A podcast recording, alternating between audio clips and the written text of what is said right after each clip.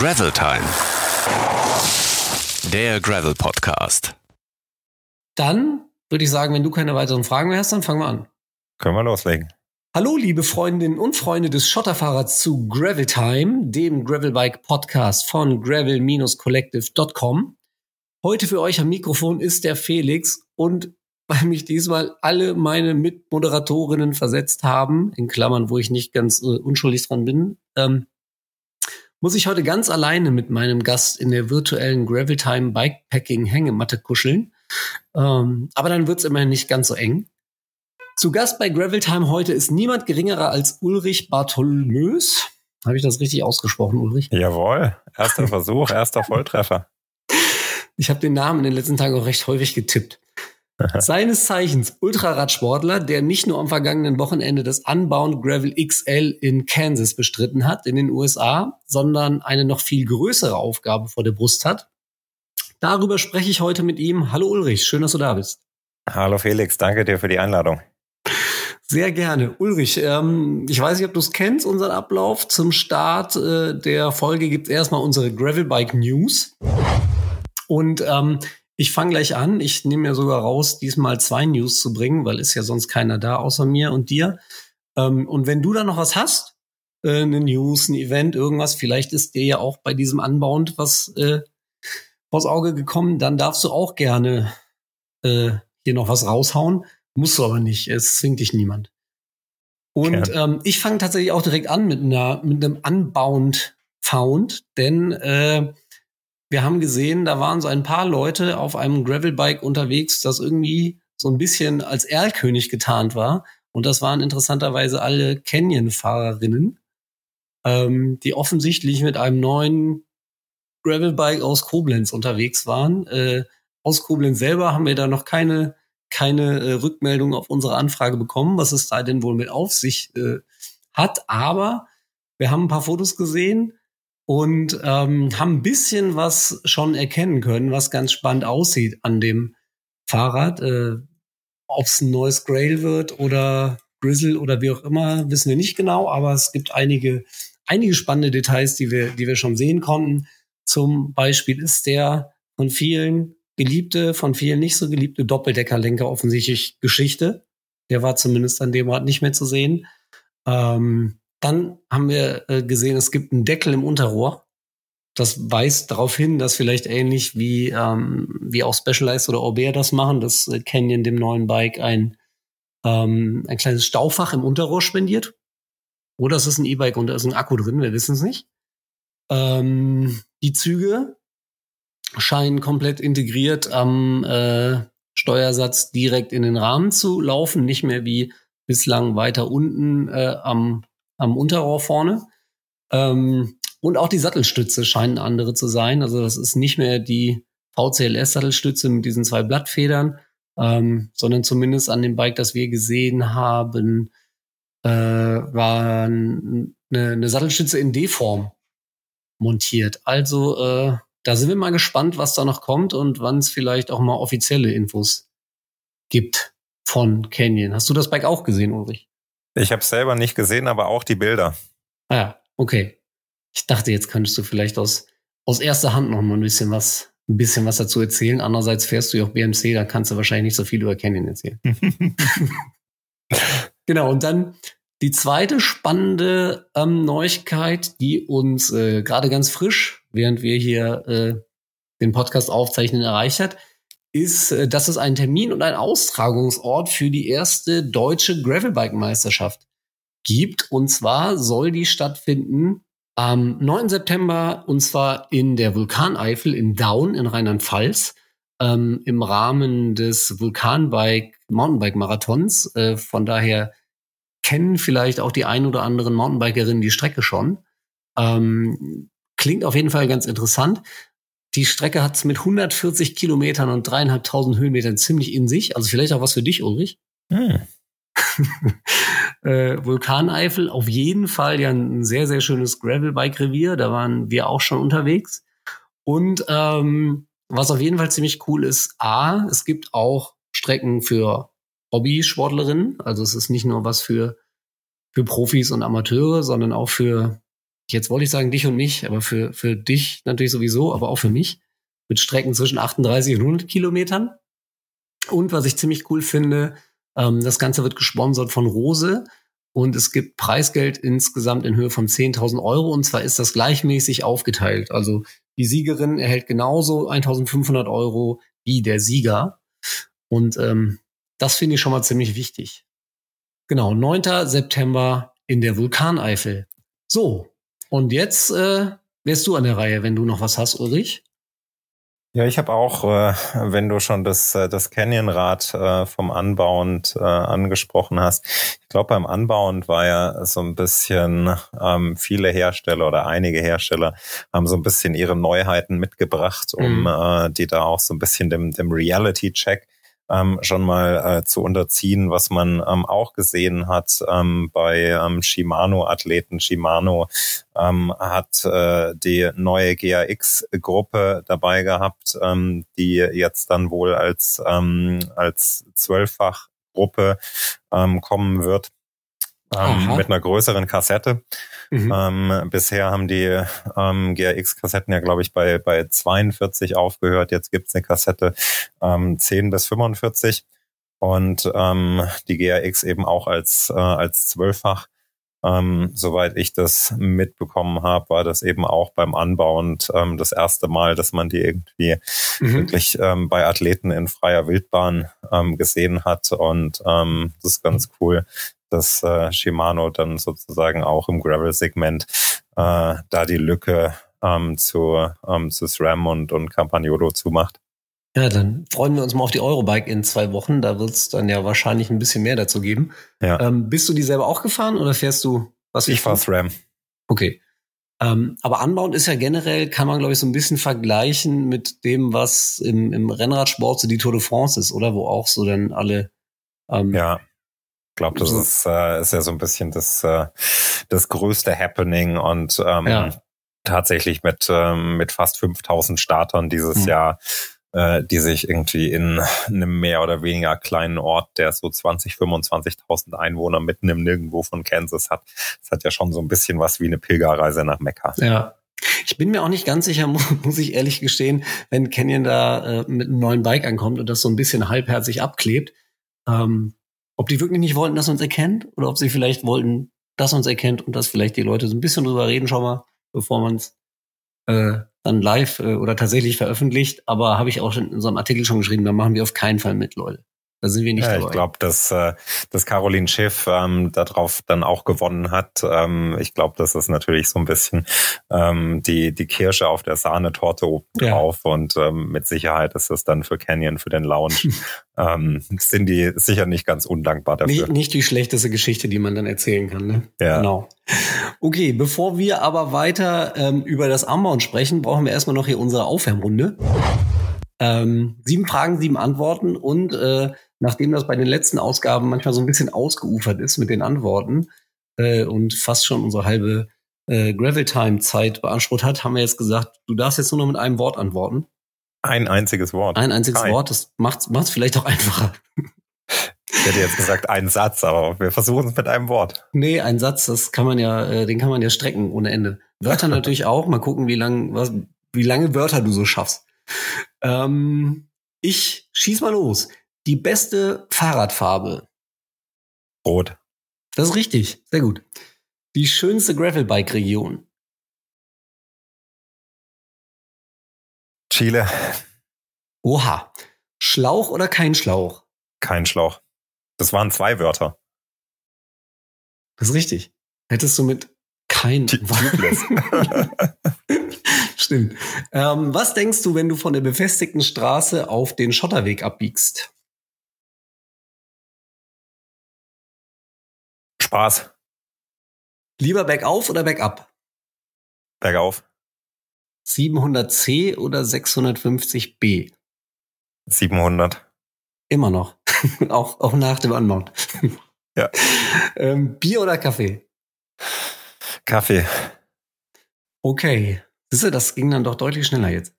Aber ja. bei der Schotterfrage musstest du kurz äh, überlegen, wie du das in ein Wort packst, oder? Ja, schon.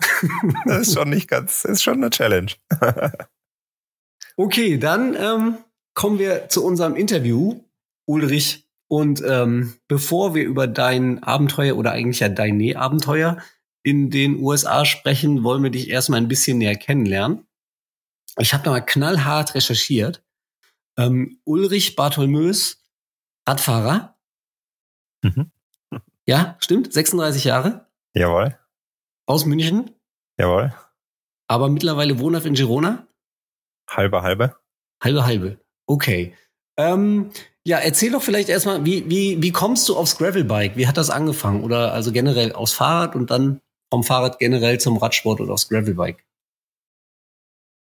Zum Radfahren bin ich gekommen eigentlich schon in meiner Jugend äh, zu Schulzeiten, ähm, bin aufgewachsen in Thüringen ähm, und ähm, dort viel Downhill Mountainbike gefahren. Und ähm, dann äh, nach der Schule zum Studium nach, nach Leipzig und Berlin gefahren mhm. äh, oder gekommen und ähm, weil es dort halt irgendwie keine Berge gibt, wo man irgendwie Downhill fahren kann, ist mir das Fahrradfahren gänzlich abhanden gekommen. Oh nein. Und ich sage immer, ich bin dann äh, zehn Jahre nur noch Bürostuhl gefahren und ähm, habe das Radfahren eigentlich äh, 2013 ähm, wieder für mich entdeckt, als ich mir irgendwie äh, in München in einem Shop ein Rennrad mal ausgeliehen habe, das ins Auto geschmissen habe, zum Gardasee gefahren bin und ähm, da irgendwie so meine ersten Kilometer mal auf dem Rennrad gemacht habe an einem langen Wochenende. Mhm. Und ähm, mir dann im Anschluss ein Rennrad gekauft und ähm, das war eigentlich so, ich sag so ein bisschen der, der Anfang vom Ende. Ähm, aus irgendwie ein bisschen Radfahren ist dann immer irgendwie ein bisschen mehr geworden bin dann so 2014, 15, 16 sehr, sehr viele Radmarathons gefahren in Österreich, Schweiz, Italien, also viel mhm. so Gran Fondo ähm, Geschichten. Was bist du da gefahren? Wie bitte? Was bist du da gefahren zum Beispiel? Ähm, den Ötztaler habe ich ähm, habe ich einmal gefahren. Ich glaube, das ist ja auch so ein ähm, so ein Must-have, was man in dem Segment mal miterlebt haben muss. Mhm. Ähm, bin äh, viele so Austria Top äh, Top Tour ähm, äh, Radmarathons gefahren, ähm, Gran Fondo Stelvio, Santini, also viele so ähm, überall, wo viel Klettern dabei war. Das hat mich mhm. immer so ein bisschen ähm, das Who is Who der Alpenmarathons. Genau, da war ich, ähm, da war ich viel unterwegs und habe dabei so ein bisschen festgestellt, ähm, je länger ähm, diese Rennen sind und je mehr Climbing die haben, je mehr Freude machen die mir eigentlich. Ähm, damals gab es noch den Endura Alpentraum von Sonthofen oh, ja. ähm, nach äh, äh, den Ortler. Äh, 250 Kilometer. Ähm, das war eine ganz spannende Geschichte. Und was ich dann ähm, zwei, das ist deine Mal Seite der Geschichte. ja, genau. Ich fand das nicht so spannend. Was ich dann zwei, dreimal gefahren bin, ist die Tour, Tour du Mont Blanc. Ähm, das ist äh, in, in Frankreich 330 Kilometer, 8800 Höhenmetern im Prinzip ums Mont Blanc Massiv. Und Auch noch Rennrad. Äh, das war so die, ähm, die Distanz, wo ich irgendwie gemerkt habe, ja, je länger, je härter, ähm, je toller, je besser. Und ähm, das war mhm so ein bisschen äh, das längste, was ich bis dahin irgendwie gefahren bin.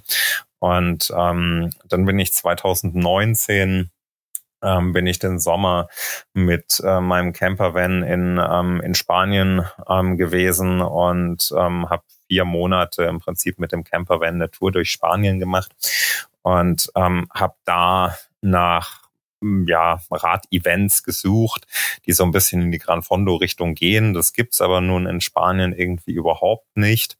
Und ähm, bin da auf was ganz Kurioses gestoßen, nämlich eine Veranstaltung, die heißt Transpyrenees.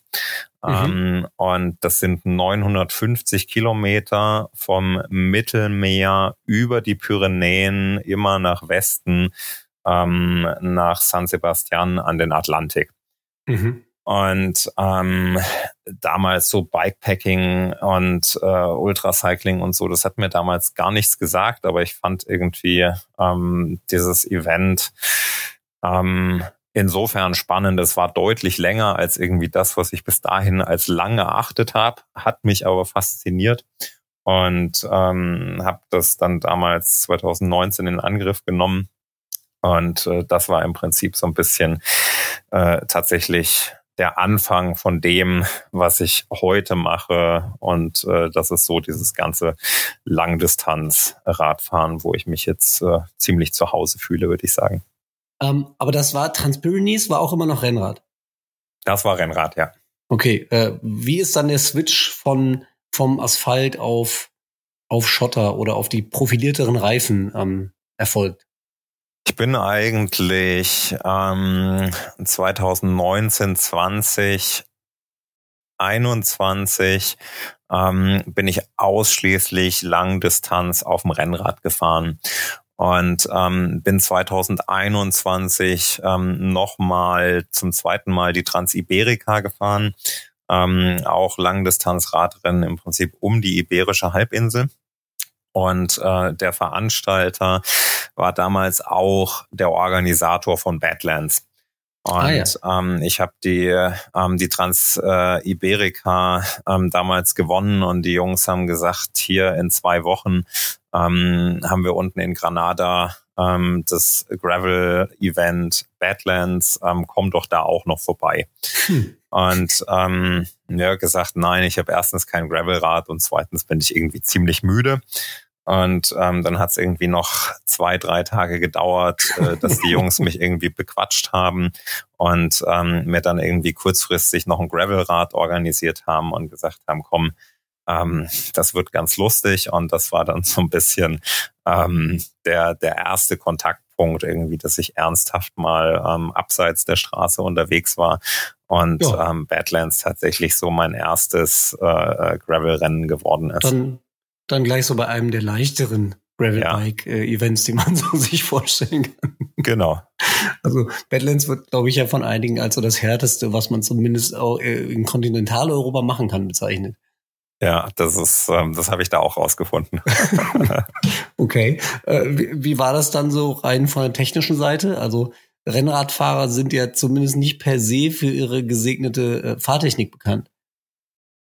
Ich spreche da voll aus eigener Erfahrung übrigens es war schon sehr herausfordernd und es ist ähm, vor allem sehr, sehr, ähm, sehr, sehr anders anstrengend gewesen, weil ich es natürlich vom Rennrad gewohnt mhm. bin.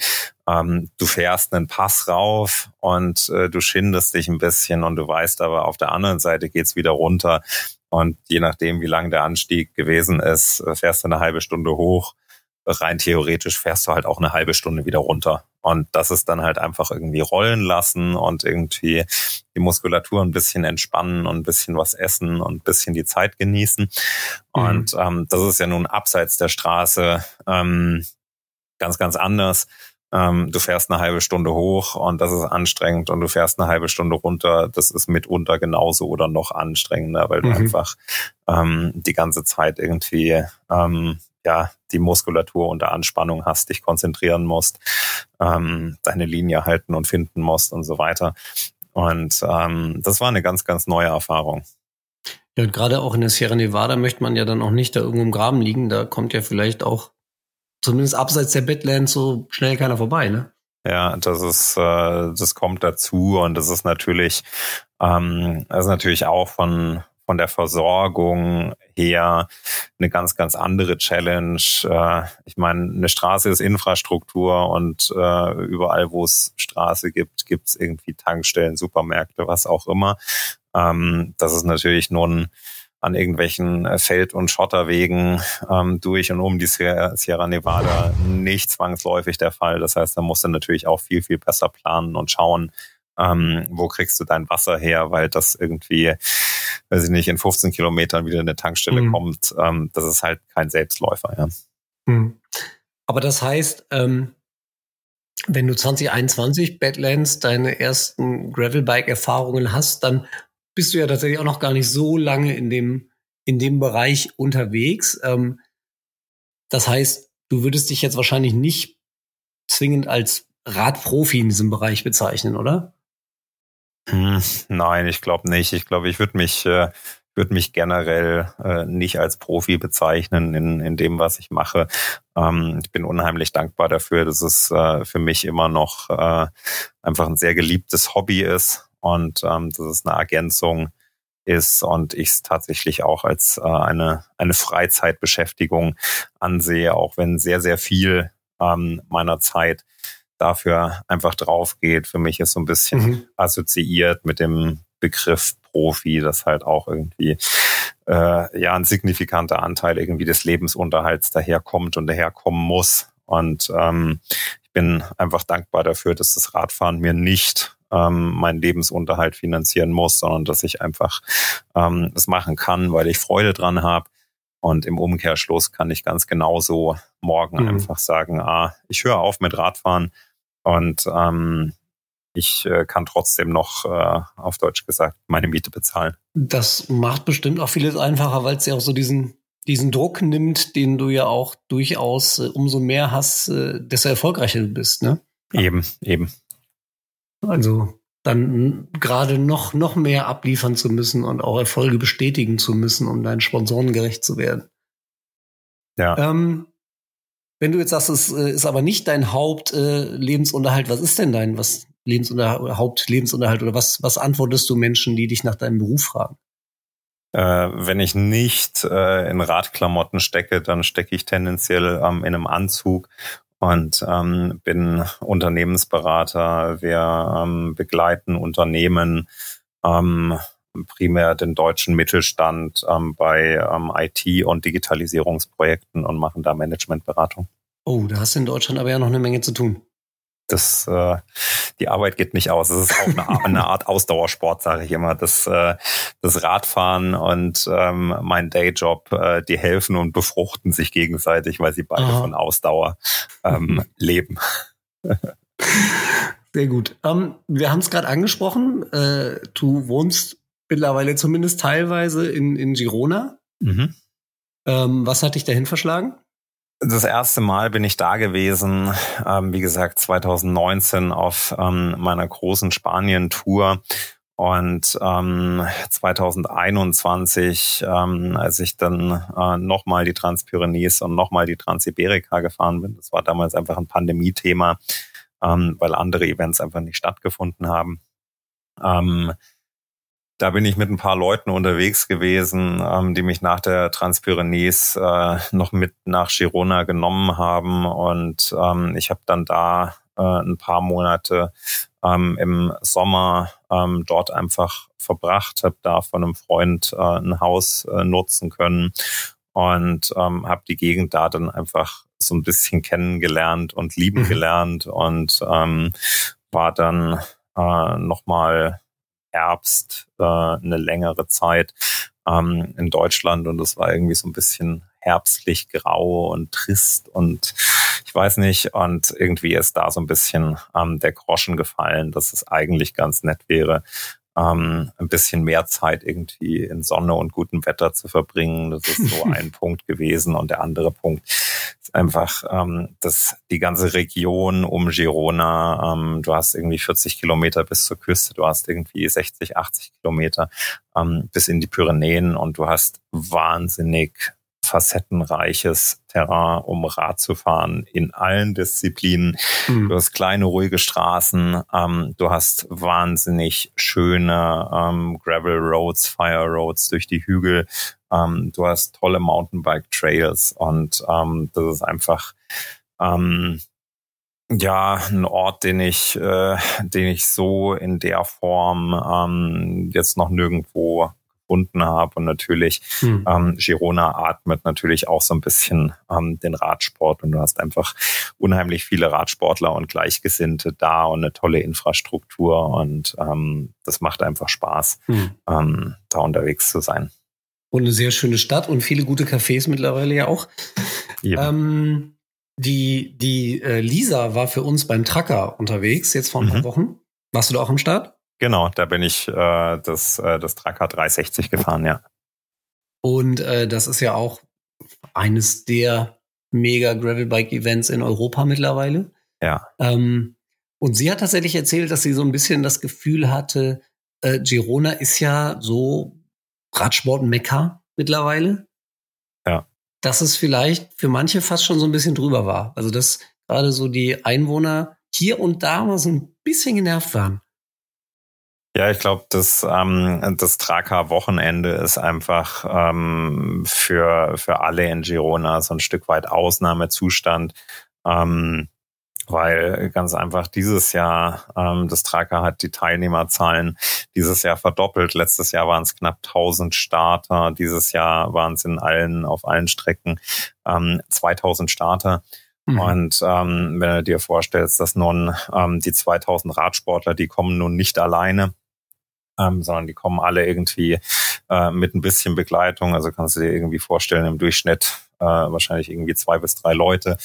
Ähm, das heißt, zum normalen Tourismus, den Girona natürlich hat, mhm. ähm, kommen halt irgendwie nochmal fünf, sechstausend Radsportverrückte für ein Wochenende ähm, irgendwie dazu.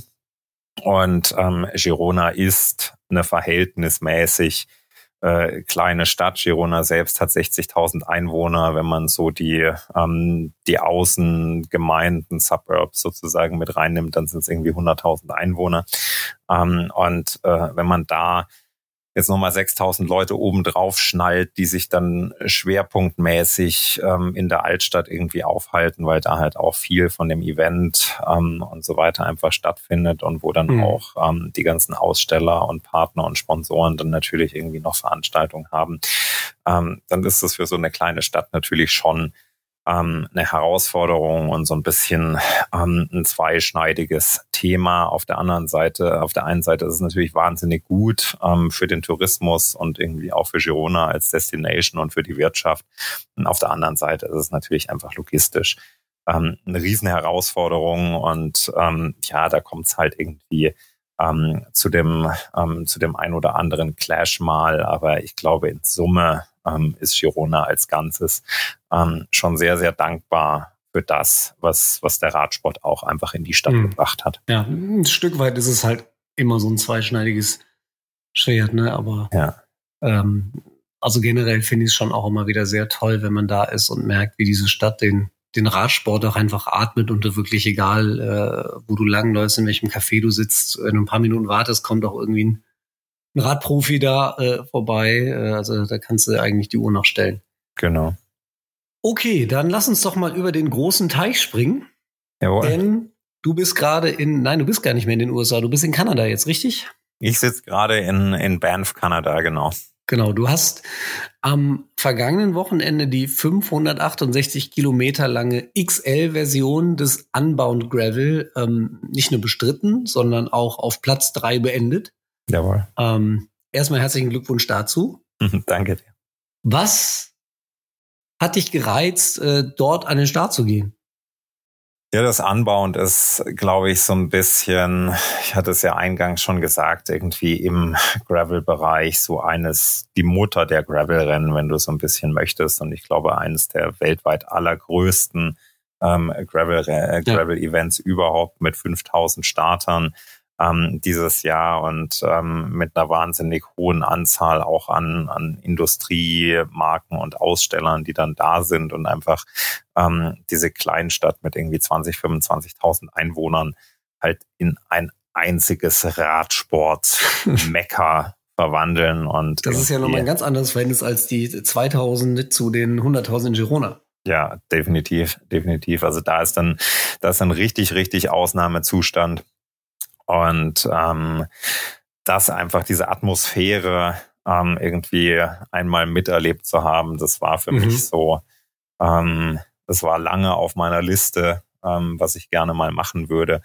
Und ähm, habe mich aber immer so ein bisschen ähm, ehrlicherweise davor gedrückt, weil es sich für mich nicht lohnt, jetzt für einen Anbauend ähm, irgendwie über den großen Teich zu fliegen. Ich habe da irgendwie so ein bisschen ähm, eine Meinung der Verhältnismäßigkeit, wie viel Zeit ich irgendwie in einem fernen Land verbringen ja. möchte. Und jetzt irgendwie für ein langes Wochenende in, Wochenende in Anführungszeichen darüber fliegen, ähm, das steht für mich nicht dafür. Und es hat sich aber eben die Möglichkeit aus, ergeben, weil aus ich. Gründen der äh, Nachhaltigkeit meinst du? Oder? Ja, auch, ja. Ähm, und weil es sich aber eben die Möglichkeit ergab, weil ich noch was anderes sozusagen in den USA vorhabe und das zeitlich mhm. sich irgendwie ähm, gut hat kombinieren lassen, war das einfach äh, eine relativ schnell und gut und leicht getroffene Entscheidung zu sagen. Ja, ähm, was, was anderes kommen wir auf jeden Fall gleich noch zu. Ähm, genau, du ähm, hast gerade gesagt, das war schon lange ein Ziel von dir. Wenn du seit zwei Jahren Gravelbike fährst, also so lange kannst du ja noch nicht. Oder hattest du das vorher schon auf dem Schirm, obwohl du noch gar nicht Gravel Nee, ich glaube, ich denke seit ähm, seit zwei, drei Jahren. Ähm, ich habe so meine meine imaginäre Liste von Sachen, die ich ähm, die ich gerne machen möchte. Ähm, und äh, da steht das einfach, äh, da stand das einfach drauf. Und ähm, da kommen immer mal wieder Sachen dazu und äh, das ist so ein bisschen lange ist da äh, ich habe jetzt nicht seit zehn Jahren drauf gewartet. okay, du ähm, bist die, die äh, lange Strecke gefahren, die 200 Meilen oder 320 Kilometer Strecke des Anbauen gilt ja offiziell, nicht offiziell, gilt ja inoffiziell als Gravelbike WM. Ähm, warum bist du die längere Strecke gefahren? Die längere Strecke, 350 Meilen, 560 Kilometer, ähm, ist für mich ja immer noch relativ kurz.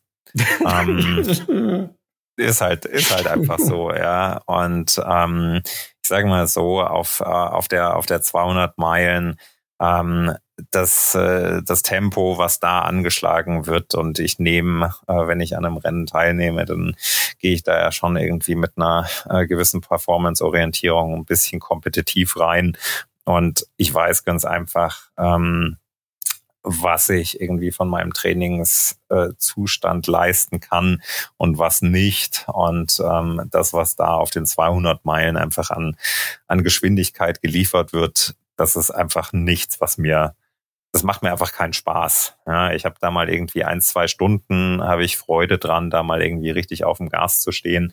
Ähm, aber äh, mhm. auch auf der 200 Meilen Strecke ähm, ist man ja dann doch deutlich äh, über sechs, sieben, acht, neun Stunden unterwegs.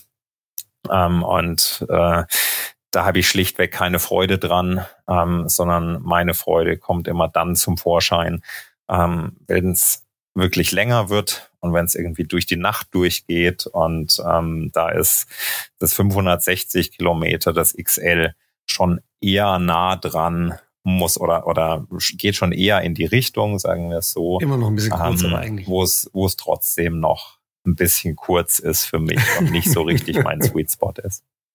Verstehe. Ähm, jetzt habe ich gerade gesagt, ähm, du, du bist die deutlich längere äh, Variante gefahren, aber das ist ja eigentlich nur die halbe Wahrheit.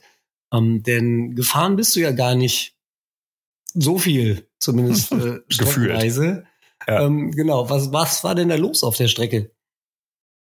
Ja, die, ähm, ich sag mal, äh, es war regnerisch. Wir sind zwar nicht wirklich durch den Regen gefahren, aber es hat ähm, vor uns, bevor wir da lang gekommen sind, hat es heftig geregnet ähm, am Freitagabend und das hat Teile der Strecke ähm, einfach in eine riesige Schlammgrube verwandelt und ähm, was sich da dann auf den Wegen bildet. Ähm, das nennen die Leute hier ähm, Peanut Butter Mud. Das heißt, äh, sobald du da irgendwie mit deinem Rad reinkommst, dann machst du irgendwie zwei Umdrehungen mit den Reifen und dann ist alles bis zum Anschlag so vollgesetzt mit Schlamm, mhm. dass sich einfach überhaupt nichts mehr bewegt. Also das klebt und bappt einfach richtig. Und dein Rad wiegt dann halt keine acht Kilo mehr, sondern 18. Und ähm, dann, äh, ja, dann bist du wahnsinnig viel ähm, damit beschäftigt, irgendwie dein Rad wieder äh, vom Schlamm zu befreien und irgendwie ähm, zum Drehen zu bekommen. Und äh, das hat dann schlichtweg dazu geführt, dass wir in der Passage ähm, geendet sind, wo wir neben der eigentlichen, ja, neben dem eigentlichen Pfad, neben der eigentlichen Route ähm, mhm. einfach dreieinhalb, vier Stunden im Gras gelaufen sind, weil es einfach nicht möglich war zu fahren. Und ähm, das mitten in der Nacht. Und das war dann irgendwie nochmal ähm, eine sehr, sehr starke Geduldsprobe, einfach vor allem für die Nerven. Ähm, weil ich meine, du bist gekommen, um irgendwie ein Radrennen zu bestreiten und nicht irgendwie um ein, äh, weiß nicht, ein Wetthiken zu machen. ja, der Marius, äh, Marius Kartäusch, mit dem wir letztes Jahr auch über das Anmod gesprochen hatten, der letztes Jahr auch ähm, Zweiter geworden ist über die Strecke, der hat äh, von Krieg gesprochen. Ist nicht normal, wie der äh, Matsch hier klebt. Und umso mehr Reifenfreiheit, umso besser. Also es ist wirklich Krieg. Ja, ja, es war ähm, einfach sehr, sehr schade, dass viele, viele Leute einfach auch ausgeschieden sind ähm, aufgrund von, von schweren technischen Defekten, ähm, dass dann durch den, durch den Match, der auch die komplette Schaltung halt zusetzt. Ich meine, wenn du dann irgendwie zu viel Gewalt irgendwie drauf gibst oder irgendwie das Schaltwerk blöd steht, viele Leute haben sich die Schaltwerke abgerissen. Ähm, und äh, das ist dann natürlich irgendwie super ärgerlich, wenn du dann mitten mhm. im Nirgendwo mhm. ähm, mhm. aussteigen musst mit einem Defekt, den du halt, ähm, den du halt einfach nicht beheben kannst. Und ähm, das hat viele getroffen. Ich glaube, es sind 150, 160 Leute bei dem bei dem XL gestartet und am Ende angekommen sind ähm, sind 50. Ähm, also eine wahnsinnig hohe Dropout-Quote gab es da einfach. Und ähm, Mai, das war ähm, mhm. zumindest in dem Bereich war das alles andere als lustig ähm, und hat irgendwie ähm, gefühlt so ein bisschen dafür gesorgt, dass man eben mehr gelaufen ist als Radfahren. Aber ähm, das war irgendwie ein Segment von 20 Kilometern auf äh, 560. Also blieben immer noch 540 zum Radfahren und die waren schon auch gut. Hm. Hast du denn, äh, hast gerade gesagt, viele haben die Segel gestrichen, auch ähm, viele, viele Favoritinnen ähm, auch deine beiden deutschen Mitstreiter, Sebastian Breuer und äh, eben Marius Kartäusch. Ähm, hast du auch drüber nachgedacht? Irgendwann mal gesagt, so jetzt reicht's mir? Oder war das für dich kein Thema? Ja, auf jeden Fall. Ähm, ich bin, bin rausgekommen irgendwie aus der Nacht, die man halt irgendwie schwerpunktmäßig mit Laufen verbracht hat. Und ähm, dann war bei 360 Kilometern war so eine ähm, so eine Gasstation einer von den von den Resupply Points, wo man sich halt irgendwie ähm, versorgen konnte. Und ähm, das war in den frühen Morgenstunden und die frühen Morgenstunden irgendwie so zwischen, zwischen 4.30 Uhr und Sonnenaufgang. Das ist traditionell für mich persönlich so ähm, die, die schwerste Zeit, wo ich oft so meine Lows habe. Und mhm. ähm, da war ich auch schon fest davon überzeugt, äh, dass ich irgendwie bei der 360 Kilometer ähm, einfach äh, aufhören werde. Aber ähm, man redet sich dann halt da irgendwie so ein bisschen selbst die Sachen ein, dass es eine gute Idee ist, jetzt aufzuhören und hat eigentlich gar nicht so richtig einen Grund. Und mhm. ähm, wenn man sich da drauf wieder so ein bisschen besinnt, ähm, dann ist es auch irgendwie möglich, dann doch weiterzufahren. Und das habe ich am Ende auch gemacht und bin damit natürlich auch ähm, wahnsinnig glücklich und froh drüber. Hast du dann einen Trick, wie du dich selber überlistest, wie du dich drüber pusht? Oder reicht das schon, wenn die Sonne aufgeht? Äh, der Sonnenaufgang, der, der hilft äh, unwahrscheinlich. Ähm, einfach für, für mich mental und ähm, ansonsten ist es äh, ja, es ist so viel Diskussion mit sich selbst über, warum mache ich das eigentlich. Ähm, das nimmt zum Teil ein bisschen ähm, merkwürdige Züge an, ähm, was da so im, im Geiste dann vor sich geht. Ähm, aber ich glaube, es gibt nicht so den ultimativen Trick, wo man sagt, einfach auf diesen Knopf drücken und dann geht's weiter. Also zumindest habe ich ihn noch nicht gefunden. Wenn es ihn gibt, dann ähm, ich bin immer für, für Tipps und neues Lernen offen.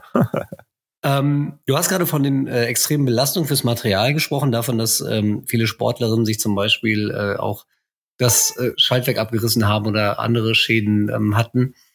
Ähm, für dich als äh, ja nicht Profi, aber ich glaube, du bist ja zumindest wirst du gesponsert in, in den Bereichen, in denen du fährst, richtig? Ja, das ist richtig. Das heißt, ähm, wenn du irgendwie Probleme mit dem Material hast, dann rufst du deine Sponsoren wahrscheinlich an und dann schicken die dir fürs nächste Rennen was Neues. Ähm, ja, man, man wünschte, es wäre so einfach. Ich glaube, man hat das immer so ein bisschen, ähm, alles ist nur ein Anruf entfernt.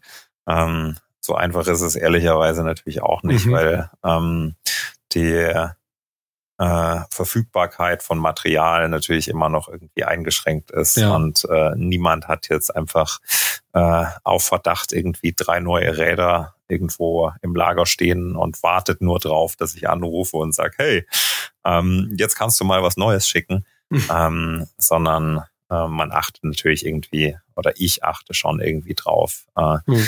Man baut ja auch so ein bisschen Beziehung zu seinem Material auf, oder ich ja, ja, genau. Das. Und, ähm, du, du hast ja trotzdem auf jeden Fall nochmal einen anderen Zugang. Ja. Und ähm, wenn ich halt überlege, wenn sich Hobbysportler jetzt bei solchen Aktionen ihre geliebten Gravelbikes äh, zerstören, dann müssen sie ja komplett selbst für den Schaden aufkommen, dann stehen sie da. Ja. Ähm, wie, wie siehst du das? Sollten Veranstalter da mehr darauf achten oder muss das jeder für sich selbst wissen, was er da für Risiken eingeht? Naja, ich glaube, das muss jeder so ein bisschen ähm, für sich selbst auch wissen und irgendwie ähm, auch wissen, wie weiter irgendwie körperlich oder eben mit dem Material gehen muss oder möchte. Ähm, ich glaube, der Veranstalter hat jetzt ähm, zumindest bei dem Rennen, ähm, bei dem XL, ähm, hat der Veranstalter jetzt nicht viel machen können. Ähm, ich habe sehr wohl wahrgenommen, dass es ähm, auf der 200er Strecke ähm, schon etwas Kritik gab, dort wo ähm, diese Matschpassage deutlich, deutlich kürzer war und auch am Anfang war. Ähm, da gab es schon Kritik, dass gesagt wurde, ähm, da gab es irgendwie eine in Anführungszeichen Umleitung, ähm, wo man mit relativ wenig Aufwand hätte um diese Sektion herumgehen können und wo man schon mhm. gesagt hat, ähm, der Veranstalter hätte da einfach diese Umleitung ziehen können und den Leuten dann irgendwie mhm. ähm, den Matsch erspart. Ich glaube, auf der 200er Strecke ist aber auch nicht so viel Schaden am Material entstanden oder ich weiß es zumindest nicht, ähm, weil der Abschnitt halt einfach deutlich, deutlich kürzer war. Ähm, aber du hast schon recht. Ähm, ich glaube, der Veranstalter hat da jetzt nicht so viel machen können. Und auch von der Vorausplanung war das jetzt nicht irgendwie total absehbar. Ähm, aber ja, ähm, es ist eine wahnsinnige Beanspruchung ähm, des Materials und äh, jetzt auch bei meinem Rad ähm, alles, was irgendwie so an ähm, ja an an an Kette, an ähm, an Bottom Bracket, ähm, das ist halt einfach nach einer Fahrt oder nach der Fahrt, das ist de facto einfach komplett voll Schrott. Ja, und ähm, da kann jetzt irgendwie kein Hersteller was dafür und da wirst mhm. du auch irgendwie keinen Garantiefall ähm, für ausrufen können. Ähm, das ist halt dann irgendwie ähm, part of the game. Auf der anderen Seite mhm. zwingt mhm. dich natürlich auch niemand, äh, dich und dein Material irgendwie diesen Strapazen auszusetzen. Ähm, deshalb glaube ich, äh, ja. das muss halt einfach jeder für sich selbst entscheiden. Und äh, ja. Es ist halt Extremsport, ne? Ja, definitiv. Ja. Ähm, und man muss ja auch dazu sagen, also auch wenn es vielleicht eine Umleitung gegeben hätte, äh, dann hätten wir natürlich diese äh, traumhaft schönen Bilder von den hunderten Hobbysportlerinnen, die ihre Räder da tragen und schieben und äh, irgendwie versuchen, durch den Matsch zu kriegen, nicht gesehen. Also das ähm, war vielleicht, wenn man da drin steckte, nicht so schön, aber die zu sehen, das war auf jeden Fall spektakulär. Das denke ich mir, ja. so, ähm, du hast es vorhin schon angesprochen. Äh, die Reise um die halbe Welt für so ein Rennen, die, die lohnt sich nicht richtig. Ähm, genau, inwiefern ist das für dich ein Nachhaltigkeitsthema? Inwiefern ist das eher so, naja, dafür ist mir meine Zeit zu schade? Ähm, ich finde, es ist auf der einen Seite ähm, ein Nachhaltigkeitsthema und für mich vor allem ähm, so ein, wenn ich diese, diesen Aufwand finanzieller Natur und zeitlicher Natur auf mich nehme, dann möchte ich auch irgendwie von Land und Leuten irgendwie im größeren Stil noch was sehen und noch was haben und eben nicht nur irgendwie an einen Spot pilgern und irgendwie drei Tage später ähm, mhm. wieder zurück. Das heißt, äh, ich bin jetzt noch nie ähm, zum Radfahren in den USA gewesen. Und die USA sind wahnsinnig groß. Und ähm, jetzt zu kommen, ähm, mir Emporia in Kansas mit dem Rad anzuschauen und wieder heimzugehen, das steht für mich einfach nicht dafür, sondern ich suche dann eben immer nach Möglichkeiten, ähm, wie ich das Land noch im größeren Stil ähm, kennenlernen kann. Und ähm, für, für mich ist es einfach ähm, das Radfahren und gerade irgendwie das Langdistanzradfahren ist für mich einfach eine wahnsinnig gute Möglichkeit, ähm, Länder und Kulturen auf eine sehr, sehr spezielle Art und Weise und aus einem sehr, sehr schönen Blickwinkel kennenzulernen. Mhm. Dann, dann lass uns das Anbauen gerade noch abschließen. Also du hast dann, nachdem du äh, im Sonnenaufgang neuen Mut geschöpft hast, äh, das, das Ziel erreicht und bist als Dritter in Emporia angekommen. Genau. Ähm, und äh, ja, packst jetzt halt nicht oder hast nicht direkt wieder dein, dein Rad in den Koffer gepackt, um dich in den Flieger zu setzen, sondern hast jetzt noch ein ja eigentlich viel größeres äh, Ziel als das äh, Anbauen das war oder ein auf jeden Fall längeres ähm, Event vor der Brust. Erzähl mal, was du noch vorhast da drüben. Genau. Also ich bin von, ähm, von Kansas äh, dann weitergereist nach Kanada ähm, bin jetzt gerade ähm, in Banff, Kanada, was ähm, so zwei Stunden westlich von, ähm, von Calgary ist. Und ähm, hier startet ähm, am 9. Juni um 7 Uhr morgens lokaler Zeit, startet die Tour Divide. Und die Tour Divide ist ein 4400 Kilometer langes Gravel-Mountainbike-Rennen mit gut 55.000 Höhenmetern, was von Banff, Kanada immer entlang der Rocky Mountains bis nach New Mexico ähm, an die Grenze zwischen, ähm, zwischen den USA und äh, Mexiko geht. Mhm. Und das, äh, bis dahin sind es jetzt noch zwei Tage. Ja, genau, beziehungsweise wenn wir das ja ausstrahlen, dann bist du schon unterwegs. Dann, dann bist du gerade gestartet. Genau. Ähm, wir haben die Tour Divide im vergangenen Jahr äh, auch schon sehr intensiv begleitet, haben äh, sehr intensives Stopwatching betrieben und ähm, auch gerade die beiden deutschen Starter Markus Weinberg und Matthias Müller haben begleitet, ein bisschen immer wieder geguckt, was die so machen. Ähm, auch äh, Sofiane Sehili war ja dabei und ist äh, als, als schnellster Mann dann im Ziel gewesen. Und ich sag mal so, da gab's auch Peanut Butter Matt ja. Und den gab es da nicht nur für ein paar Stunden, sondern eher so tagelang. Ja. Ähm, bist du dafür gewappnet? Wie, wie machst du das jetzt, nachdem du diese Erfahrung ja gemacht hast, wie das ist für ein paar Stunden? Das könnte ja zumindest passieren. Muss nicht, aber kann. Ja, ich glaube, die, ähm, die Tour Divide ist einfach ähm, eine, eine riesengroße Schüssel voll mit Unwägbarkeiten und ähm, mit großen Herausforderungen mhm. und, und Abenteuern, ähm, die da warten. Also einfach die schiere Länge ähm, von viereinhalbtausend Kilometern durch ein ähm, 90 Prozent äh, davon ist Offroad, ähm, durch ein zum Teil hochalpines Terrain, also die höchsten Peaks sind, sind auf 3800 Metern ähm, in Colorado. Ähm, das ist einfach das Wetter und äh, sämtliche äußeren Einflüsse haben auf den Verlauf dieses Events einen so riesengroßen Einfluss, mhm. ähm, dass man sich eigentlich nicht auf, ähm, auf alle Eventualitäten vorbereiten kann. So letztes Jahr gab es größere Umleitungen ähm, wegen Waldbränden. Man hat schon Jahre gesehen, äh, wo es einfach Meter hoch noch Schnee gelegen hat und man ja. irgendwie durch den Schnee gelaufen ist. Ja. Ähm, man hat Jahre gesehen, wo es wahnsinnig nass war, wo es im Süden monsunartige Regenfälle hatte ähm, über Tage hinweg und man dann halt irgendwie tatsächlich Tage hinweg einfach nur gelaufen ist. Ähm, das ist einfach so dieses, äh, dieses große Potpourri an Unwägbarkeiten und Überraschungen hm. und ist so ein bisschen, glaube ich, ähm, der Reiz an der ganzen Geschichte auch, ähm, mit der Situation umzugehen, ähm, wenn man in der Situation ist. Und äh, weil du jetzt gerade den, den Peanut Butter Matt angesprochen hast, äh, wie bereitet man sich darauf vor oder was habe ich aus dem Anbauen gelernt und was mache ich äh, bei der Tour Divide jetzt besser?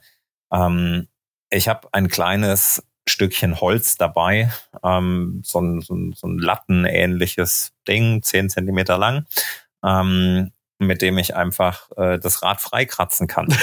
Okay. Und ähm, das habe ich äh, bei der äh, beim Anbauen nicht dabei gehabt. Und ähm, ich habe äh, mein Rad immer mit den Fingern sauber gemacht. Und ähm, mein Zeigefinger, den ich dann irgendwie immer so zwischen, ähm, zwischen Reifen und Rahmen irgendwie im Schlamm vergraben habe und den Schlamm da rausgewühlt habe, der sah dann nach einer Weile ähm, auch, sag ich mal, ein bisschen wund aus, weil der Schlamm, oh. der ist ja halt auch so ein bisschen, da ist halt auch irgendwie so ein bisschen Kiesel und rauer Stuff irgendwie mit drin und ähm, das ist auf Dauer jetzt irgendwie ähm, ein Peeling für die Haut, was man was vielleicht ein bisschen bestimmt. ja was was vielleicht ein bisschen too much war ja und ähm, dann dann gibt man so kleinere äh, Sachen, wo man sich irgendwie so sagt, ja, dann nehme ich da irgendwie so ein Stück Latte, so ein Stück Holz mit, das wiegt nix, ähm, hilft einem in der Situation, aber Die ähm, das, sind, das sind so kleine Sachen, ähm, wie man sagen kann, dann bin ich besser vorbereitet auf den Peanut Butter Matt, wird's mich retten. Ähm, ich wie glaube hast nicht. Du denn, wie, wie, Entschuldigung, wie hast du denn dein Rad jetzt, nachdem du gesagt hast, dass es äh, weitestgehend hin, ähm, so schnell wieder hinbekommen für das, für das Event? Ah, ich bin, Oder für die äh, ich bin mit zwei Rädern, ähm, ich bin mit zwei Rädern in die Staaten gereist. Ich, ähm, ich habe ein reines Gravelrad ähm, für äh, für Anbauend dabei gehabt, ähm, also irgendwie sehr race-orientiertes BMC Kaios ähm, mit 40 Millimeter Reifen. Und ähm, für die Tour Divide bin ich eher auf einem Mountainbike unterwegs ähm, mit einem hochmodifizierten BMC Two-Stroke, was ich auch mit Dropbars fahre ähm, aber wo ich vorne eine Federung habe und wo ich ähm, 215er Reifen drin habe, also ganz, ganz anderes Setup. Mhm, okay. Wie, wie sieht dein Setup ansonsten aus? Was hast du so dabei? Ähm, ich fahre äh, 29 Zoll Laufräder mit zwei 15er Reifen. Ähm, wie gesagt, einen äh, BMC Two-Stroke, einen Hardtail-Rahmen ähm, mit einer Federgabel. Ähm, ich fahre äh, einen, einen Gravel-Lenker mit, äh, mit Dropbars und ähm, fahre äh, Taschen von, von Apidura, die Backcountry Series und ähm, habe einen Dynamo dabei oder eingebaut ähm, der für Beleuchtung und äh, für Strom, für alles, was Batterie drin hat, ähm, Mhm. entsprechend sorgt. Bin da relativ minimalistisch unterwegs, ähm, aber ähm, denke, ähm, damit trotzdem gut vorbereitet zu sein. Mhm. Und äh, schlaftechnisch? Was sind da so deine Überlegungen? Schlafen? Ja, gut. Nee, ist ja gut. Ja. Wie lange willst du unterwegs sein? Oder was denkst du, wie lange es dauern könnte, würde, sollte? Ähm, zwei Wochen. Also Okay. ja, in den zwei Wochen wird man äh, wird man schon äh, zwischendurch mal schlafen können. Ähm, ich habe ähm, eine, eine Matte, so eine aufblasbare Matte dabei ähm, Mhm. und habe so ein ähm, so ein Emergency Bivi dabei ähm, und äh, meine Schlaf äh, meine Idee von Schlafen ist immer ähm, eher ähm, in Infrastruktur, also irgendwie in Dörfern, Städten, ähm, was auch immer, ähm, irgendwo so ein Mhm. bisschen zu, äh, gesheltert zu schlafen unter irgendwelchen Vordächern oder was man halt irgendwie so findet. Also ich bin nicht der Typ, der mitten im Wald oder irgendwie mitten in der Prärie sein Zelt aufschlägt. Ähm, das habe ich noch nie gemacht. Das liegt mir irgendwie auch nicht so. Da fühle ich mich nicht so wohl. Ähm, und äh, wenn ich draußen schlafe, ähm, dann eher immer immer kurz.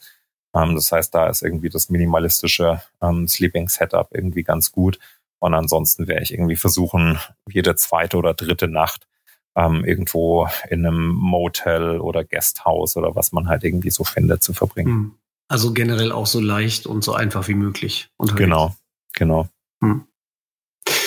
Ähm, 14 Tage hast du gesagt, das heißt, du kommst dann ziemlich genau zum Finale der Eurobike ja äh, ins Ziel. Äh, dann würde ich sagen, erwarten wir dich da schon mal zum Finisher-Interview per Instagram Live oder so. Ja, irgend Ähm, sowas vielleicht, ja. Idealerweise. Genau, äh, 14 Tage, das geht ja zumindest auch mal so in eine Richtung.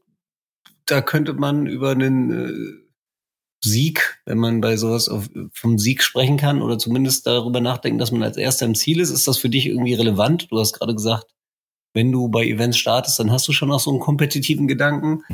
Ähm, oder fährst du einfach nur nach dem Motto, das will ich mal erlebt haben? Nein, das ähm, ist schon ähm, eines meiner meiner ganz ganz großen äh, Ziele und Projekte dieses Jahr, das tatsächlich ähm, auch so schnell ähm, wie möglich zu fahren und äh, man weiß, dass der ähm, dass der Streckenrekord, ähm, der liegt bei 13 Tagen 22 Stunden, ähm, also knapp unter 14 Tagen. Ähm, der besteht schon eine, ganze Weile seit 2016. Und ähm, das ist irgendwie schon so die, die Dimension, ähm, in die ich mich irgendwie orientiere. Ähm, aber, und da kommt irgendwie so das ganz, ganz große Ausrufezeichen, ähm, man muss sich bei der Tour Divide einfach bewusst machen, dass man es nicht fährt, um irgendwie so ein zeitliches Ziel oder so ähm, zu erreichen, was man selbst bestimmen kann im Sinne von, wenn du körperlich gut drauf bist oder so, dann kannst du dieses und jenes erreichen. Ähm, das wird bei der Tour Divide so ein bisschen ähm, außer Kraft gesetzt oder auch bei vielen anderen von diesen mhm. ähm, sehr, sehr epischen Rennen, will ich mal sagen, weil du einfach wahnsinnig stark davon abhängig bist, was die äußeren Bedingungen machen. Und ähm, es gibt bei der Tour Divide zum Beispiel irgendwie so einen Abschnitt äh, des, äh, des äh, Great Basin in, in, in Wyoming. ähm, Great fucking Basin, bitteschön, wie wir letztes Jahr gelernt haben. Ja, gut.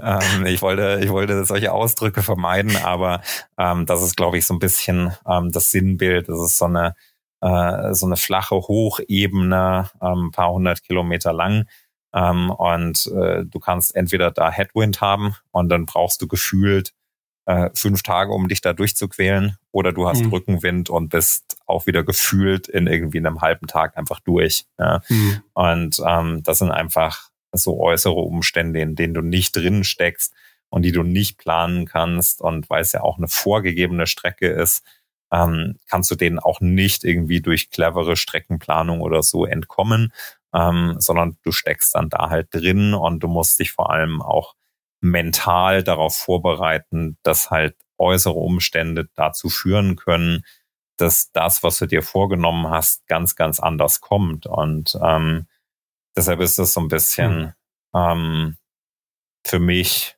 auf der einen Seite ja, ich versuche es so schnell oder ich werde es so schnell wie möglich fahren. Ähm, aber es ist halt unmöglich vorherzusagen, was dieses so schnell wie möglich sozusagen in Zeit ausgedrückt dann am Ende bedeuten wird. Mhm. Ja, im Endeffekt musst du annehmen, was kommt, ne? Richtig. Ja. Ähm, ich erinnere mich an dieses sehr schöne äh, Video, das Sofiane da letztes Jahr ähm, aus dem Basin äh, ins, auf Instagram gestellt hat, wo er so am Fluchen war. Weil ja. er war halt ja wirklich dann die ganze Zeit Gegenwind. Ja, genau. Nachdem er aus dem ganzen, Mat ganzen Matsch raus war und dann kam direkt das nächste. Äh, ja, also es ist bestimmt nicht arm an, an Erlebnissen. Ähm, hast du irgendwas, wo du jetzt schon denkst, darauf freue ich mich am meisten? Außer nachher die Dusche nach der Zieldurchfahrt? Ähm, auf die ganze Strecke. Das ist, äh, das ist der Grund, warum ich hier bin. Ähm, das ist der Grund, äh, warum ich das mache. Und wie ich gesagt habe, ja, ähm, für mich ist dieses, äh, sind diese 4400 Kilometer einfach eine, eine tolle Gelegenheit, irgendwie Land und Leute ähm, kennenzulernen. Ja, äh, man ist irgendwie äh, immer auf dem Rad oder ich bin immer auf dem Rad, ähm, so wie ich das nun mal irgendwie fahre und man kommt auch irgendwie an schönen Spots vorbei, wo man sagt, ah, hier wäre es jetzt irgendwie toll äh, anzuhalten und irgendwie einen Kaffee zu trinken. Das mache ich dann mal nicht ähm, weil für mich ist es immer noch ein Rennen, ähm, aber ich genieße das auf meine ganz eigene Art und Weise und ähm, das ist, worauf ich mich einfach freue, ähm, eine überschaubar lange Zeit, zwei Wochen einfach nur das tun, ähm, was ich, was ich wahnsinnig gerne mache, nämlich irgendwie Radfahren und zwischendurch mal noch was zu essen und zu schlafen und ähm, dann wieder von vorne anzufangen. Das ist einfach, ähm, das ist einfach eine ganz, ganz tolle Sache. Ja, viel mehr braucht man ja nicht. Sehr schön. Ähm, gibt's, gibt's was, wo du, wo du Angst oder besonderen Respekt vor hast? Auch vor der ganzen Strecke. Ach so, ähm, ja. Es ist, ähm, es ist so ein, so, ein, so, ein, so ein riesengroßer Topf an Mixed Feelings, dass man sich wahnsinnig drauf freut und dass, äh, dass ich persönlich auch wahnsinnigen Respekt ähm, vorhab, äh, gerade hier in, in, in Kanada und in Montana, ähm, gibt auch äh, super viel Braunbären, Grizzlybären, Schwarzbären. Ähm, das ist irgendwie äh, Getier, was man ja nun irgendwie in den europäischen Gefilden, mit dem man irgendwie, äh, dem man nicht begegnet und wo ich auch nicht wusste, ähm, ja, ist es überhaupt realistisch, dass man irgendwie so Tiere sieht? Und dann bin ich gestern, als ich hier angekommen bin, ähm, einfach mal die ersten 30 Kilometer von dem Trail ähm, gefahren und es hat genau elf Kilometer gedauert, bis ich irgendwie den ersten Bären auf dem Trail hab sitzen sehen. Ähm, und hm. mir dann irgendwie bewusst wurde, okay, das ist, ähm, das ist Reality. Und ähm, das ist natürlich irgendwie so ein bisschen was, wo man, wo man Respekt vor hat, weil es einfach ähm, ja, ich meine, das sind halt irgendwie äh, signifikant große Tiere. ähm, und äh, Mai, man muss jetzt nichts irgendwie absichtlich falsch machen oder denen irgendwie begegnen, aber stell dir vor, du fährst irgendwie in einer Abfahrt runter, kommst durch eine Blind Corner und am Ende sitzt halt irgendwie so ein, mhm. weiß ich nicht, 300 Kilo Bär irgendwie auf dem Trail. Ähm, dann sind deine Möglichkeiten irgendwie da jetzt Reis auszunehmen, die sind dann halt auch mal eingeschränkt, ja. Und mhm. ähm, das ist schon was, wo man, glaube ich, einfach einen gesunden Respekt vorhaben muss und wo man irgendwie einen guten Weg finden muss, mit umzugehen. Und äh, genauso gibt's dann, wenn man irgendwie nach Colorado kommt und dann auf 3800 Meter ähm, irgendwie auf die, ähm, auf die hohen Pässe hochfährt, ähm, ich meine, das ist hochalpines Gelände und ähm, im hochalpinen Gelände kann das Wetter wahnsinnig schnell umschlagen und mhm. äh, da kann es auch Mitte Juni ähm, nochmal irgendwie Minusgrade bekommen und irgendwie schneien und tun und machen. Ähm, darauf muss man irgendwie, da muss man gewappnet sein, da muss man vorbereitet haben sein und äh, da muss man irgendwie eine gute Portion Respekt ähm, einfach vor mitbringen ähm, und äh, muss damit umzugehen wissen. Ich würde jetzt nicht sagen, dass ich da irgendwie ähm, Angst habe, aber es gibt einfach, ich weiß einfach, dass es, ähm, dass es ein, ein abenteuerliches Unterfangen ist. Um, ähm, und das muss man so ein bisschen um, mhm. im Hinterkopf behalten. Das ist halt, es ist keine Tour de France, es ist kein Full-Service-Paket, wo du irgendwie ein Auto hinter dir hast und wo du dich dann irgendwie reinsetzt und ähm, die Jungs und Mädels reichen dir einen warmen Tee, ähm, sondern es ist halt ähm, das schon klingt ganz nett. Abschnittsweise sehr remote und ähm, du musst dir halt dann im Zweifel deinen Tee einfach auch selber kochen können. Aber so einen Grundkurs Nahverteidigung, äh, Nahkampf gegen Grizzlies hast du schon absolviert vorher. Äh, ja, ja, ja. Ich habe singen gelernt. Ich habe gehört, dass Singen ähm, gegen, ähm, äh, gegen Bären hilft. Wenn man sehr schlecht singt oder? Nee, allgemein, allgemein. Und Gibt ähm, spezielle Lieder, die die nicht mögen? Äh, ich meine, äh, Sofian hat ja da sich äh, quasi perfektioniert und ich habe mittlerweile auch so ein bisschen die These, Sofian hat äh, die Tour die Weit ja insgesamt dreimal gefahren ähm, und auch äh, schon, weiß ich nicht, vor zehn Jahren, glaube ich, schon mal gefahren.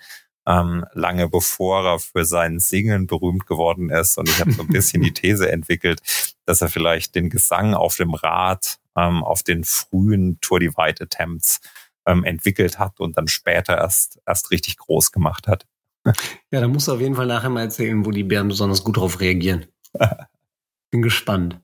Ähm, wir wollen dich ein bisschen begleiten auch, äh, während du unterwegs bist über ähm, Instagram, unsere Website, zumindest so ein bisschen ähm, die Leute auf dem Laufenden halten, was du so treibst.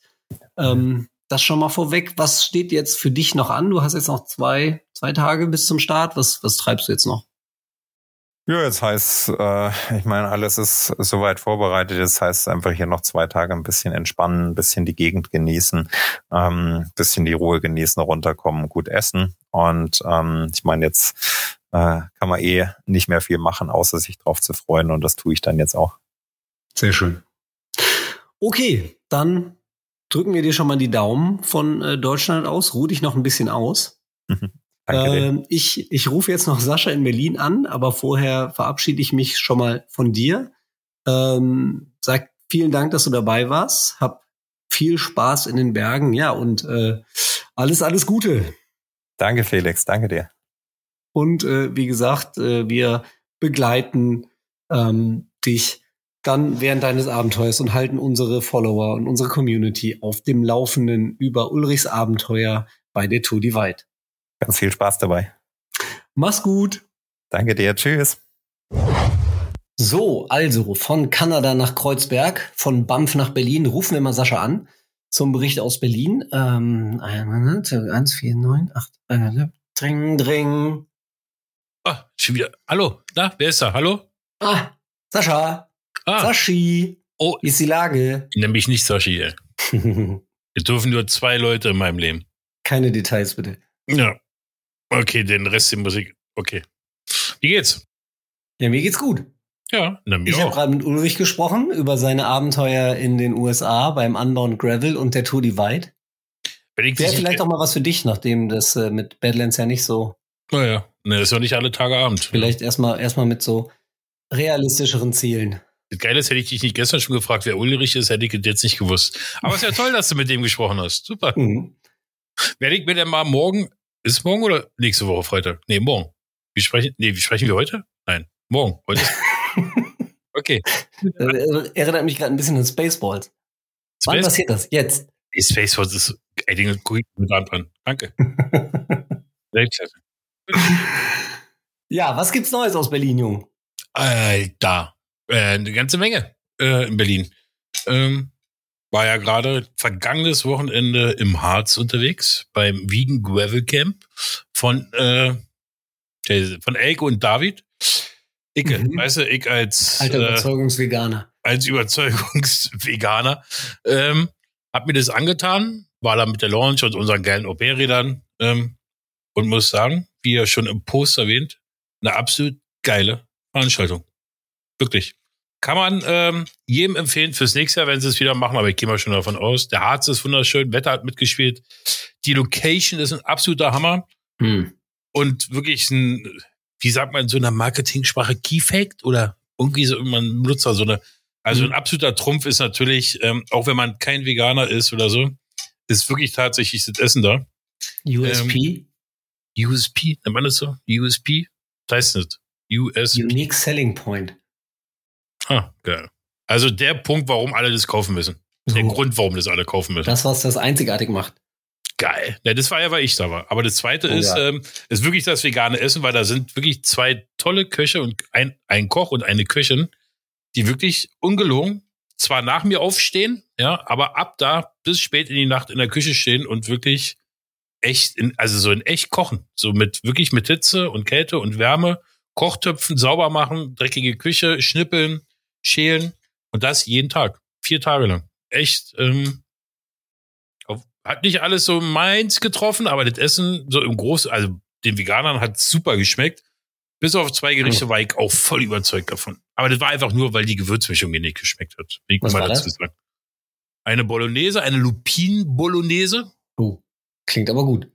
Ja, also ich war auch wirklich der Einzige, der an zwei Kleinigkeiten was ausgesetzt hat. Und kennst mich ja, ich kann immer mein Maul nicht halten.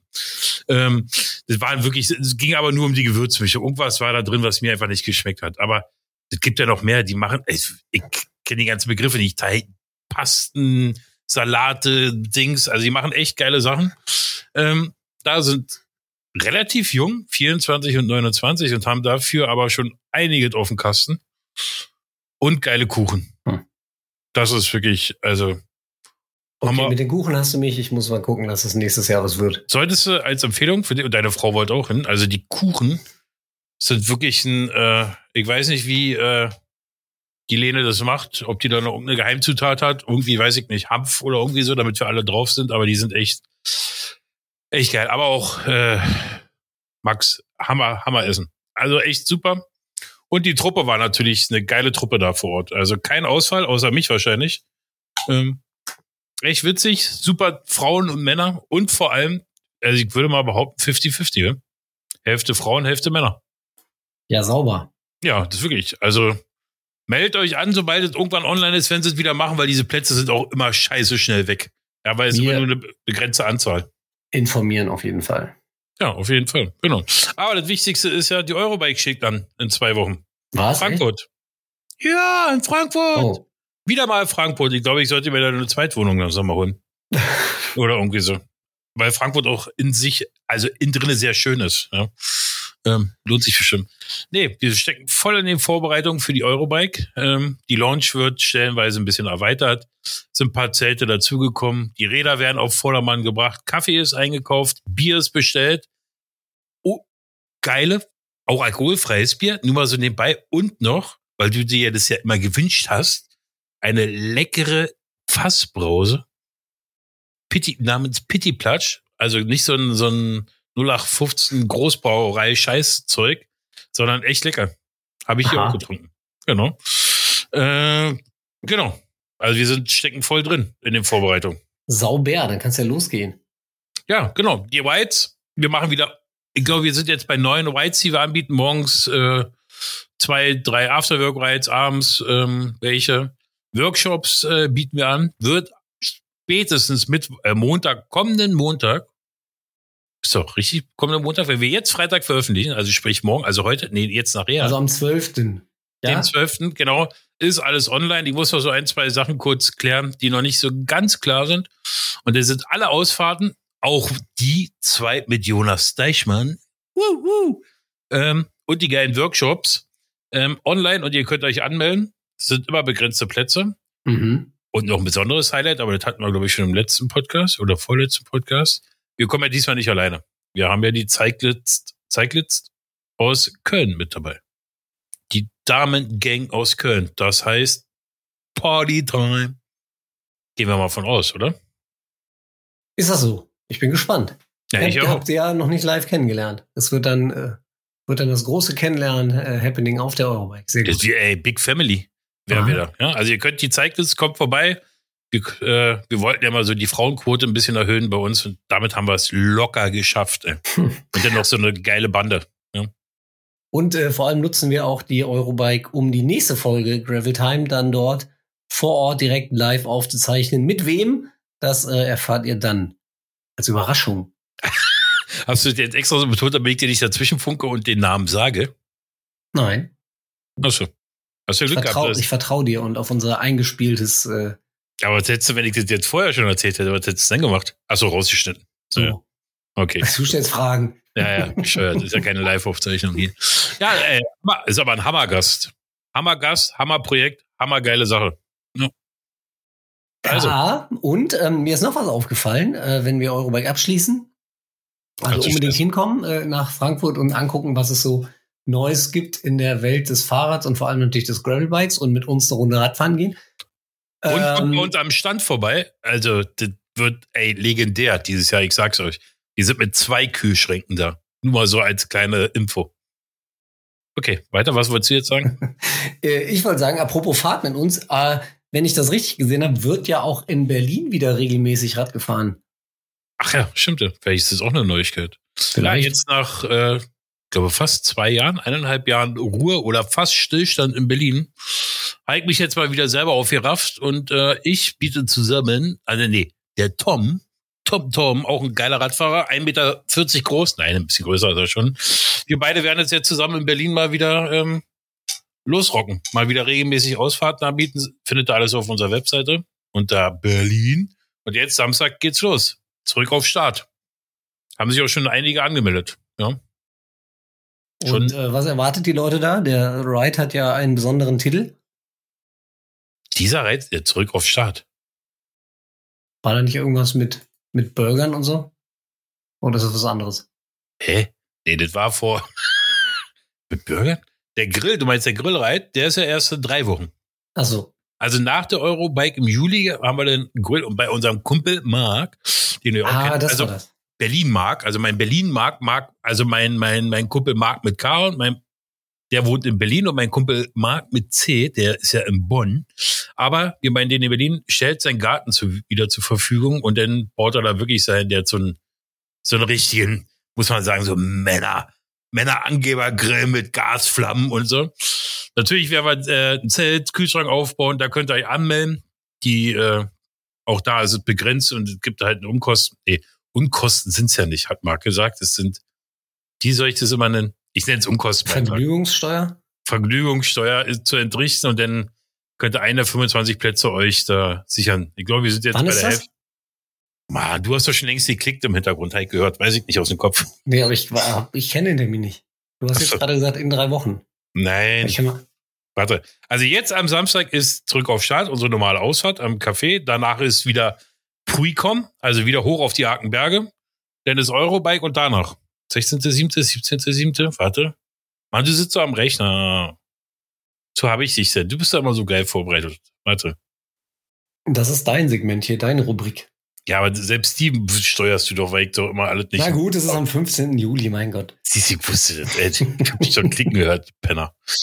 Ja. Ähm, und ich überlege tatsächlich, da sind in NRW ja schon Ferien. Vielleicht, äh, Ja, weißt du, was das Geile ist? In der veganen Gravel-Gruppe, da bin ich ja ausnahmsweise auf WhatsApp unterwegs, äh, hat einer aus Frankfurt äh, sich ein Zugticket gerade gekauft äh, und kommt nach Berlin für den, nur für den Grillreit. Ist echt geil. Jetzt muss ich aber veganes Futter besorgen. Aber das krieg ich hin. Der Tobi, ey geil, ich hoffe, der kommt äh, zur Eurobike. Der wird dir auch gefallen. Der ist echt cool. Ja, aber ich überlege gerade tatsächlich, ob, ob das nicht klappen könnte, zum 15. nach, nach Berlin zu kommen. Muss ich mal checken. Ach du. Ach so. Ja. Oh, Freude, Freude. Ja, nee, ist am 14. Felix, hast du verpasst. Nein. Na, wäre ja krass, wenn du auch kommst. Na klar. Macht es. Nimm Zelt. Ey, guck mal, wa? Ey, guck mal. Ja. Aber gesagt, Ähm. Berlin startet voll durch. Äh, euch erwartet wie einige, vor allem bin ich am Start. Ey. Also kann ja, nur, kann ja nur kacke werden und lustig und also. Und nie ohne Helm. Ey, wer ohne Helm kommt, den schmeiß ich wirklich raus. Oder lass nicht mitfahren. Das sage ich gleich vorweg hier.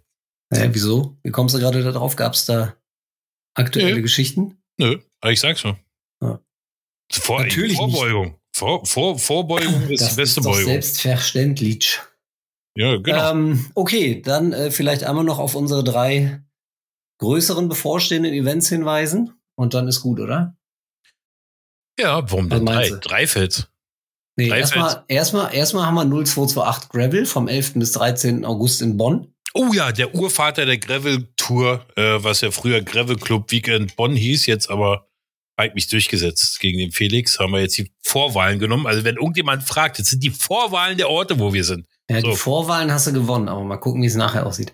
Ja, wie wir Äh, sind. Das wird auch geil. Das ist immer, also das, ey, darauf freue ich mich wirklich. Wieder schön am Rhein, wenn er sein Und- Wasser hat. Und äh, nur kurz als Hinweis, die Paella ist ja auch vegan, die wir da ausgeben. Und äh, ne?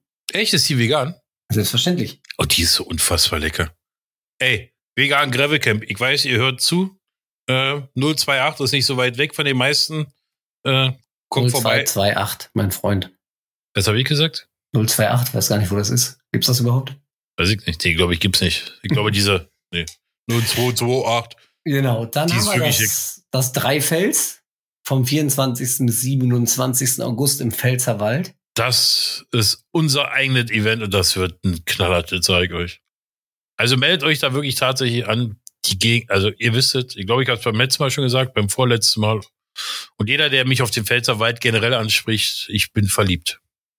In die Pfalz. Also erst das Brot hier in Berlin und dann in die Pfalz. Wird geil. Ja. Ich bin gespannt. Und als äh, last but not least, unser beliebter Renegade Gravel Ride vom 21. bis 24. September quer durchs Ruhrgebiet ballern. Ja. Äh, das wird auch wieder grandios. Und Das wird grandios. Gravel Games. Da sind wirklich nicht mehr viele Tickets. Vielleicht, äh, weiß ich jetzt gar nicht aus dem Kopf. Auf jeden Fall, da äh, geht's dem Ende zu. Bei drei Es geht zu Ende. Hast du gesoffen? Nee, du hast körperlich gearbeitet heute. Das ist ja, Ja, für das, dich. das war wirklich nicht gut. Was hast du denn da gemacht? Den Schrank auseinandergenommen. Ich musste den Schrank, den, den 40 Jahre alten Einbauschrank im Schlafzimmer meiner Mutter Mit, mit, einer, demolieren. mit einer Spitzhacke. Also da merkt man mal, äh, dass du studiert hast. Und Die zwar war kein Handwerk. Ja, ja, Aber klar. es gab tatsächlich, es gab einen Vorschlaghammer, aber es gab kein Brecheisen. Das wäre Lehmann. gut gewesen. Es gibt Vorschlag. Aber es war tatsächlich interessant. Du kennst dich da vielleicht ein bisschen mehr aus, wie qualitativ hochwertig man damals noch so Dinger gebaut hat. Wie viel fünf Milliarden Schrauben und Dübel und wie da alles genau gepasst hat. Hat mir schon auch ein bisschen wehgetan, das Ding da rauszureißen. Ja, ist äh, vor vielen, vielen Jahren, anno dazu mal in dunkler, grauer Vorzeit, wurden Sachen noch so gebaut, dass sie für eine Ewigkeit halten sollen. Mhm. Genau. Und die, ja, jetzt bist du natürlich auch nicht der typische Wikinger, der mit einem Schlag so einen Schrank kaputt macht. Hallo, kommt jetzt natürlich auch noch natürlich. dazu.